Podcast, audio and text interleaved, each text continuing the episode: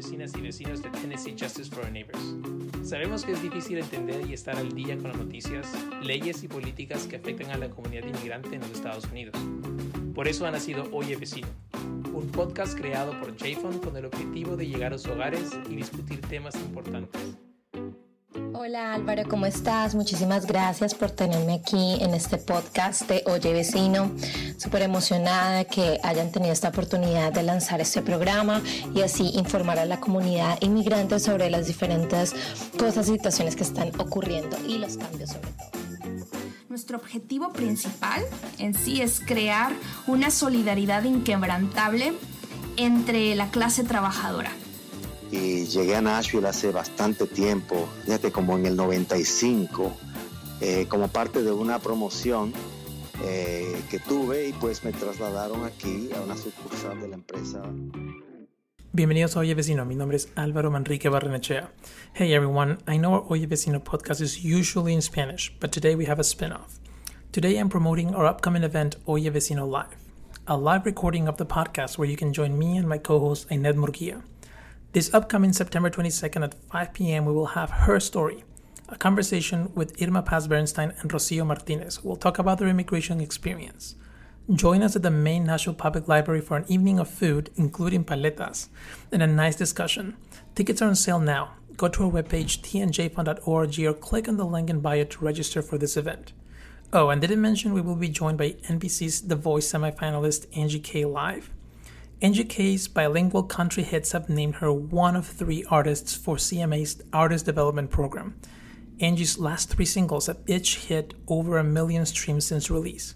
Angie has shared the stage with artists like Big and Rich, Tanya Tucker, Sammy Kershaw, Trace Atkins, Melissa Etheridge, Jake Owen, and more. You can follow her journey on Instagram, TikTok, and Facebook at official Angie K.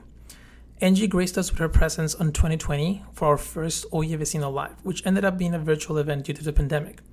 And I was able to interview Angie and her dad, Carlos, after the show and learn more about their amazing stories.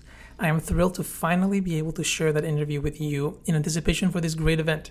I hope you can join us, learn more about the work we do, and about the hundreds of individuals we serve. And without further ado, I know that you're ready for us to get to our guests, so I want to thank Carlos Keilhauer for being here with us today. Carlos, welcome to Oye Vecino. Well, thank you. Thank you very much, Álvaro. Uh, es un placer estar aquí con ustedes and being with you all and uh, being able to share my experience. And hopefully, uh, some people will like it and some people will learn from it. So, uh, uh, looking forward to it. Awesome. I appreciate that a lot. And of course, joining us today is Angie Keilhauer or for most of everyone else who listens to her amazing work, Angie K. Angie, thank you so very much for having shared your music at our virtual event. Yeah, thank you for having me. Carlos, um, I want to start with you. I was briefly talking to Angie yesterday to kind of imagine what today's conversation would look like. And of course, when I set up the Zoom call, the first thing I noticed was that um, Angie's last name in her email was Keilhauer. And I remembered she mentioned her dad having some connection with El Salvador, but then that threw me completely off. So can you tell us a little bit more about your family and how did the name Keilhauer uh, made it to El Salvador?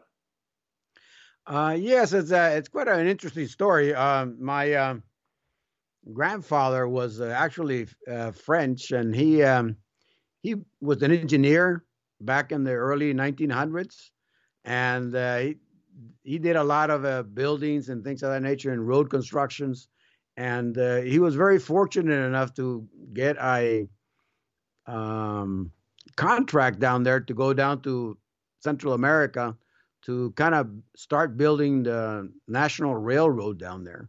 And uh, uh, he started down there, and he met this uh, beautiful lady down there in El Salvador, and uh, then that's where it's all started. that's amazing. So we were down we've been down there since the early 1900s. wow. So you were so you were born in El Salvador. You lived there through your childhood. How did your immigration story start? When was your first time in the U.S. and and how did your family decide to make a move to the U.S.? Well, um, you know, we had a situation, you know, a very difficult war situation in El Salvador for many years that prolonged itself for a lot of times and uh, it was uh, a lot of the businesses and opportunities were kind of slowed down and reduced to very little uh, development. And uh, we had then a, a, couple of more years of kind of prosperity, but it, it never really took off. And um, so we got close to the, um, I did some telecommunications work uh, at that time. And uh, I was fortunate enough to uh, one of the companies that I had wanted to come to the states to begin uh, the you know the um, internet system here into the United States and break into the system, and um, so I jumped at the opportunity, and also at the same time uh, um, we thought that that would be a lot better for opportunity for our children to really uh, you know get more exposure as to you know what's going on in the world and and, and things of that nature. And uh, uh, sure enough, I think that we we've been very successful at that, and uh, uh we made it to came back to the states. Uh, you know, my wife, Sharon's um, mother, is a is an American citizen, so we were fortunate enough to accopulate here into Atlanta, and you know started developing. I got a job and as a banker and has been working there ever since. So uh, it's been very successful so far. That's amazing. And so you say your your dad was French, and then your mom was she from El Salvador? No, my grandfather was French. and My okay. father was uh, from El Salvador. Yes. Uh-huh. Okay. All right. That's amazing. And did you, did you grow up uh, speaking English at home? Um, how did you learn English? Yeah, uh, basically the uh, um, my my mother was from the United States, and and of course she felt a lot more comfortable speaking at home English. So uh, we grew up in that environment of speaking English, and uh, my father was fortunate enough that he uh, was able to go to college in the United States and come back to El Salvador to work there. And uh, um, you know, he kept on the practice of eating, speaking English in the uh, at home so that always gave us a good, you know, a good base uh, understanding. And also, it was taught in school that the school that I went to, uh, English was a was a language there to be taught too. So, so with all that together, I I learned. But you know, you never really learn the language until you come to live in a country. Hmm. And uh, even though I had all that background, it was very difficult. Uh, it still is very difficult in the writing aspect, but uh, uh, in the speaking aspect, I think it's still it's been you know I've mastered it a, a lot more into it after I've moved here to the United States. And, and Carlos, um, when did you finally move to the U.S. and how much has El Salvador changed since you left?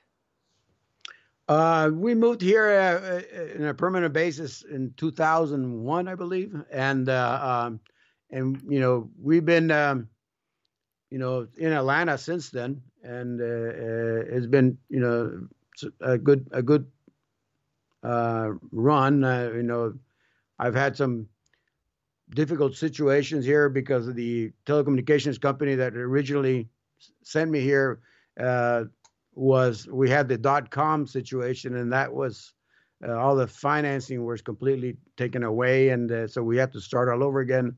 So I, it took me a while to find a, a job.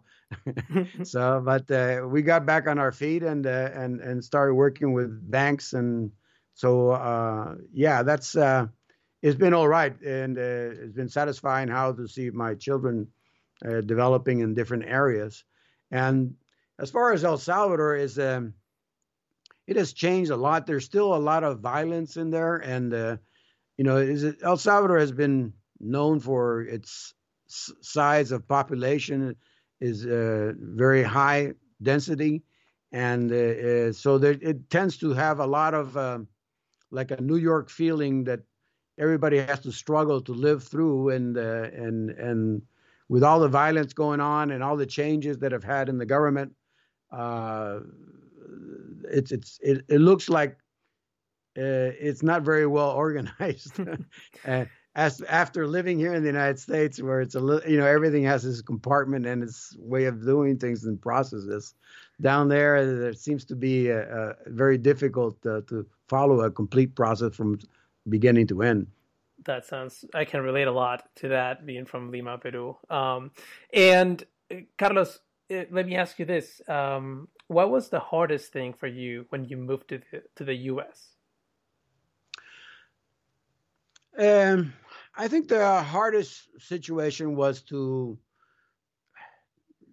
try to uh, assimilate into the into the culture. Um, you know, the uh, the Latin culture is a lot more uh, open and uh, a lot more, um, uh, you know, I wouldn't say party wise, but a lot more friendly in in the sense that other neighbors have to, you know, get together with you and you share with them what's going on and things of that nature. And getting used to the more the isolation and the individualist situation in the United States, uh, uh, that was has been hard to try to understand and how to get uh, uh by that. So, uh, um, fortunately, we've we've we've gone forward on that direction. That's awesome. It's it's great to hear your immigration story, Carlos, because it situates me so much more perfectly. Um, I want to turn to Angie now, and, and, Angie, you've been in The Voice, you've recorded songs for Disney. Um, Angie, welcome again to Oye Vecino. I wanted to start by by asking you, how does this great story, this immigration story from Carlos, your dad, how does it blend into your life and the work that you do? And can you share with us your memories growing up in El Salvador too? Yeah, I think even as like a 11 year old kid, when I learned that we were going to the States, it was like, it's on. I always kind of wanted to do music for a living. And even at that young age, I think I, I knew my chance was going to be at the, in the States. And although there are opportunities in El Salvador for artists, you know, in the States, it's like, you know, it's just, it's, it's easier. Like there's a lot more opportunity in terms of pay, someone paying me to do music for a living than there are in a lot of other places in the world. So even then, I was really excited um, to come to the states. And I remember country radio was playing uh, in the car on the way to the house from the airport, and I remember just thinking like, "Oh, I'm going to be on this radio station one day." And sure enough, uh, gosh, I guess 15 years later, I was, which is pretty wild. That is amazing. Um, and can you share with us a little bit? I mean, you were 11 years old when you moved to the U.S., but can you tell us a little bit more about your memories from from El Salvador during those times. Yeah, I think uh, one of my, my, first memory that comes to mind is the beach. Like my dad, uh, you know, had this family beach house, uh, and we would we'd pack up the car, my mom and my four sisters, and we'd all drive out to the beach. And uh, it was one of those beach houses that like are all it's all concrete and no AC and just ceiling fans and big a big outdoor patio and a pool and uh, and there was a place at the front of the beach house that faced the beach that had like a bunch of hammocks, like those colorful hammocks. And my sisters and I would just hang there for hours and, and read books and watch the waves turn orange under the moon and those are just some of my favorite memories of my life and i remember the first time going to a beach in the states and being like what is this because I was so used to paradise. Um, yeah. But yeah, that's definitely my favorite memory. That's amazing. Um, and how was your experience growing up in a multicultural family? Carlos, your dad grew up in El Salvador, your mom in the U.S., but but you had a Spanish connection, and her own living in the U.S. How can you tell us a bit more about about your family and, and you growing up? Yeah, I was um, you know. I, you you establish your friendships with your you know as you're growing up with your children and your, I mean with children but your your your friends around the area in school and things of that nature. So eventually you get integrated into different events that are going on, and and uh, it, you know it, it, it was pretty smooth and no problem. Um, you know the some of the situations were kind of difficult because my mother being a, a, foreigner in the country kind of you know was set aside sometimes, but uh, uh other than that, uh, uh, you know, I think it was a, um, it was very good to blend in and, and to be able to have this exposure, uh, because uh, uh, otherwise, you know, none of this would have probably happened as as you know as smoothly as it has that happened so far. That's awesome. And and Angie, how about you? How how was your experience growing up in a multicultural family? I think it took me a second and um to uh, and I think a lot of and although I'm not second generation, part of me kind of feels that way. People that grew up in the states that are from somewhere else, um, I think there's always this little bit of a resistance of like, well, my Spanish isn't perfect and like I don't look like I'm from somewhere else. So it was harder for me to I felt like I was I it's not that I wasn't super proud to be from El Salvador, but I felt like I couldn't talk about it or be be a, a like very Yeah, well, I just felt like I I it felt a little bit like I was being fake or something like I wasn't allowed to because I didn't speak the language perfectly and I don't know all these different I didn't grow up in in my adulthood in El Salvador so I wasn't as familiar with the country as someone like my dad is.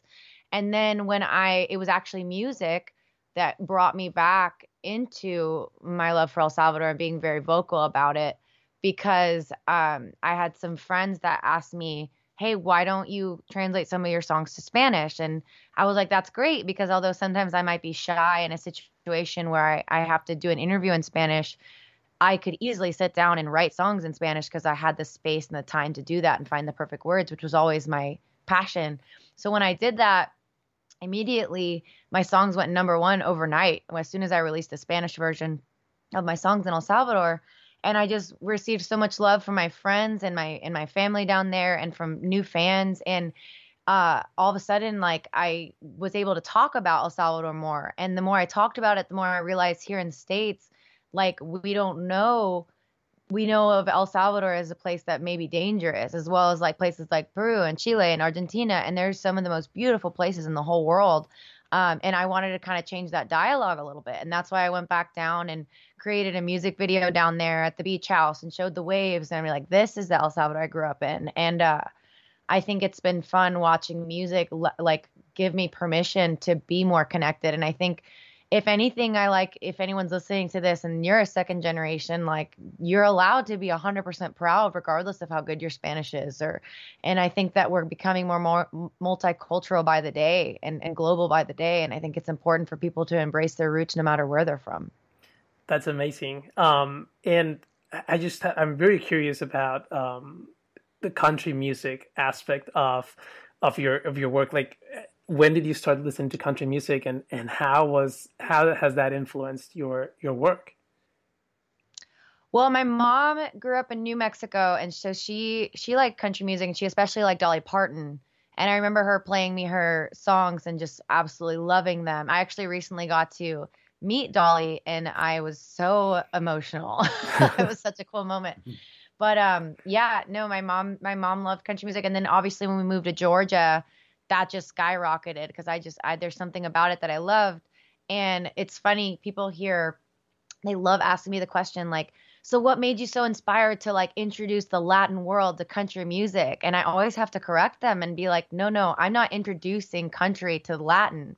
I'm introducing America to the country that's been in Latin America since the beginning of time. Like there's there's cowboys in Mexico and there's great fishermen in in you know the Central America. And that's just there's people living life a country lifestyle everywhere in the world. And it's not me introducing it to anyone. It's me showing the states that this is everywhere you know?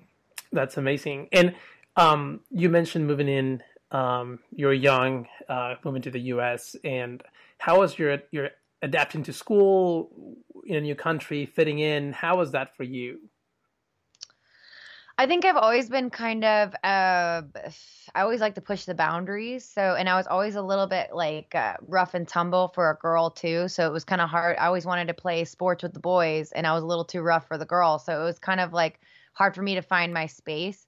Uh, and I was always kind of a loud kid. Like I always wanted to be doing something. So I think my mom saw that and when I asked uh, for a guitar one year, I think she knew that that was something that would ground me uh, in she got she you know scraped up and got me the guitar and uh, ever since I've been writing songs and I I'm such a big advocate especially for kids that speak two languages to learn to write songs because sitting down and learning how to play with words and say exactly what you mean is just beautiful. It's like it's a it's a wonderful high and it's um it's something that I absolutely fell in love with, you know.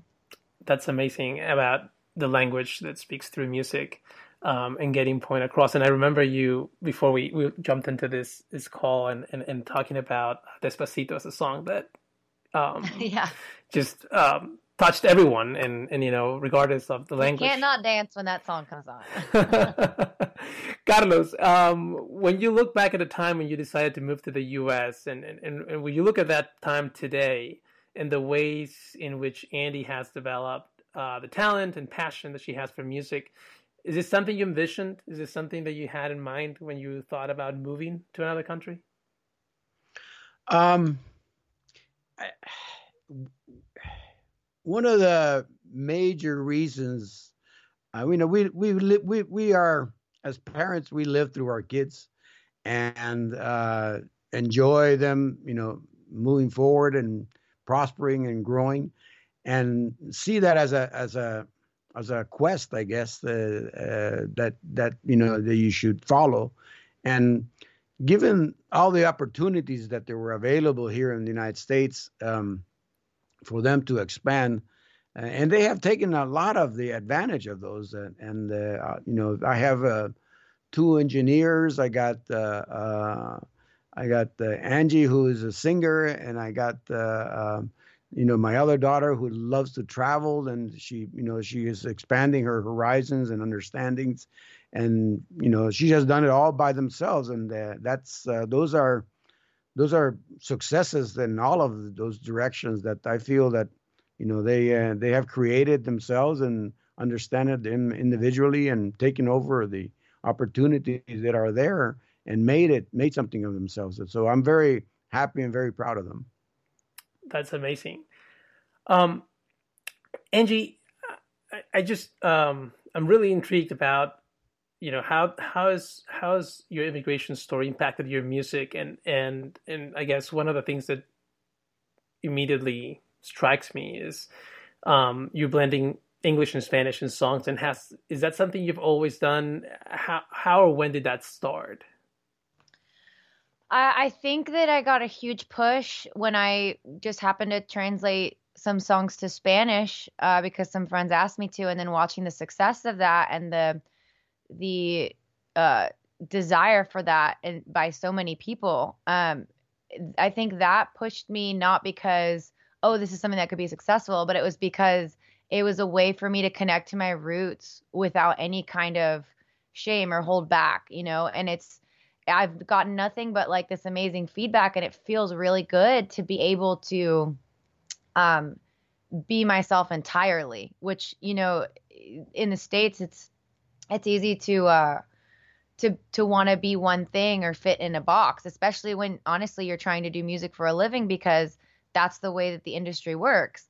But being able to just kind of be myself has allowed me to kind of be on my own uh my own kind of trail and and it frees me from the black hole of of music which is when you end up kind of feeling yourself in competition with other artists which is always like the demise of anything artistic. But when i started just kind of opening up and being like my own unique thing all of a sudden my creativity kind of expanded a lot you know and i was able to stop thinking inside of the confines of rules like across the board and just kind of make music that i really loved instead of trying to make it something that fit eh, somewhere if that makes sense. So i feel like my whole like multicultural story kind of evolved with my music you know? That's amazing. Um and when when when sharing about your immigration story being from El Salvador, um, is there do you do you get some kind of reaction characterizations maybe um, from people that learned that that maybe they didn't know about it? You know, I was honestly, I fully expected to have people when I went down to El Salvador and did like, God, it felt like a hundred interviews from like a major newspapers and talk shows and radio shows. I fully expected to have people comment like, she's not really from El Salvador, like she can't even speak Spanish. I thought I would get hundreds of comments like that. I literally did not see a single one. Like people were just excited and happy and welcoming, and it was um very eye opening for me to see that there was no uh, there was no pushback. And even when I post about being proud of being from El Salvador, I also never have gotten any pushback from on the state side in in the states. And I'm sure at some point, you know, that one percent will show hear its voice at some point. But like, it is amazing to see how most of us understand that like what we share is so much more powerful than anything that comes that divides us uh, globally you know as people. And i think uh, the latin community and the country community are far more similar when it comes to god faith and family which is what we sing about um, than they are different about you know the details. That's amazing. Now angie our virtual event couple of weeks ago of Oye Vecino Live featured three DACA recipients who opened up and shared their stories and struggles uh, over the past years uh, in this divisive tone that we've seen over the topic of immigration. But how does your work look to influence um, topics like these in general, and, and what is your approach? I think just being authentic and telling the story. You know, I'm inspired by I'm inspired by them, you know. So when I get, I've got, I've had people tell me incredible stories just like over my Instagram messages, telling me things like, I've always wanted to be a country singer, but uh, you know, I only speak Spanish, and I and I love seeing you speak Spanish in your country songs, and it makes me feel like I have a shot. Like I hear stuff like that all the time, and they don't realize like I'm feeling more inspired from them than they could ever be inspired of me, you know. So it's like you just have to be yourself and tell the story. And to me i think that's the most powerful thing there is because then somebody else feels like they can be themselves.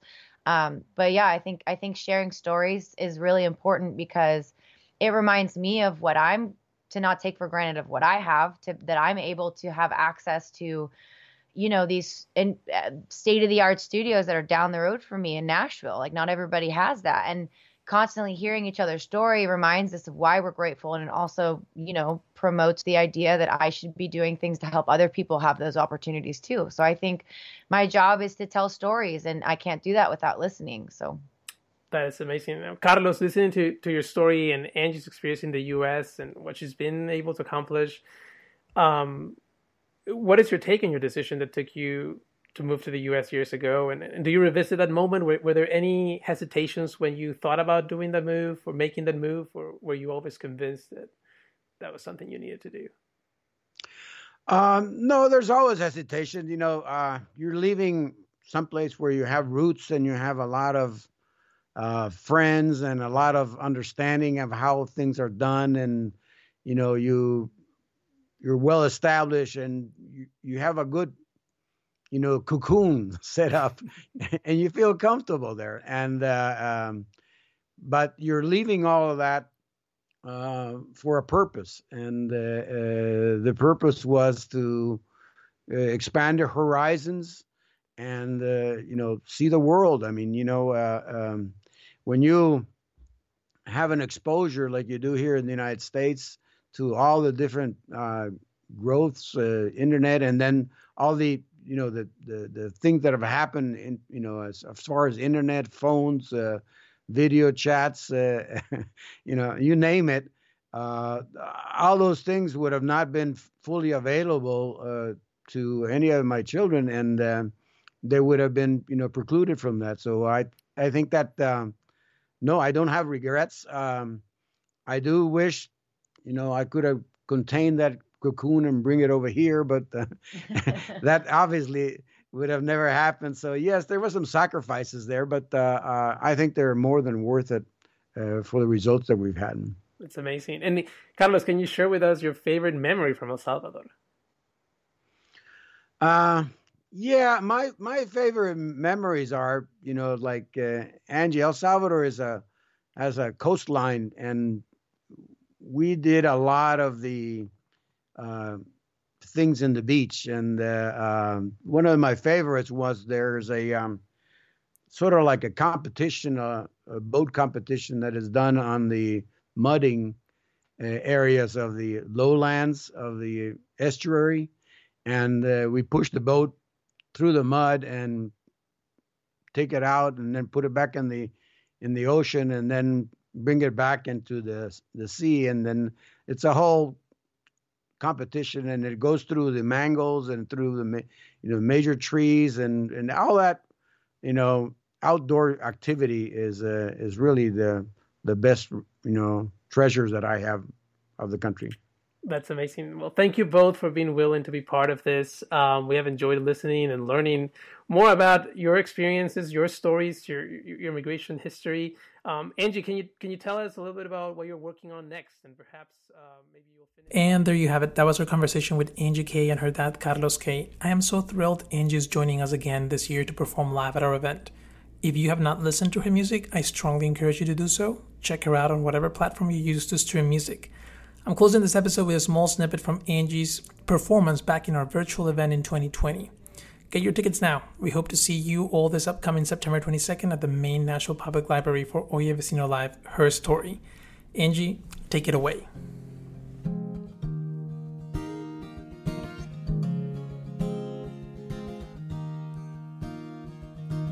Many years ago, in the town of Laredo, at an old rodeo,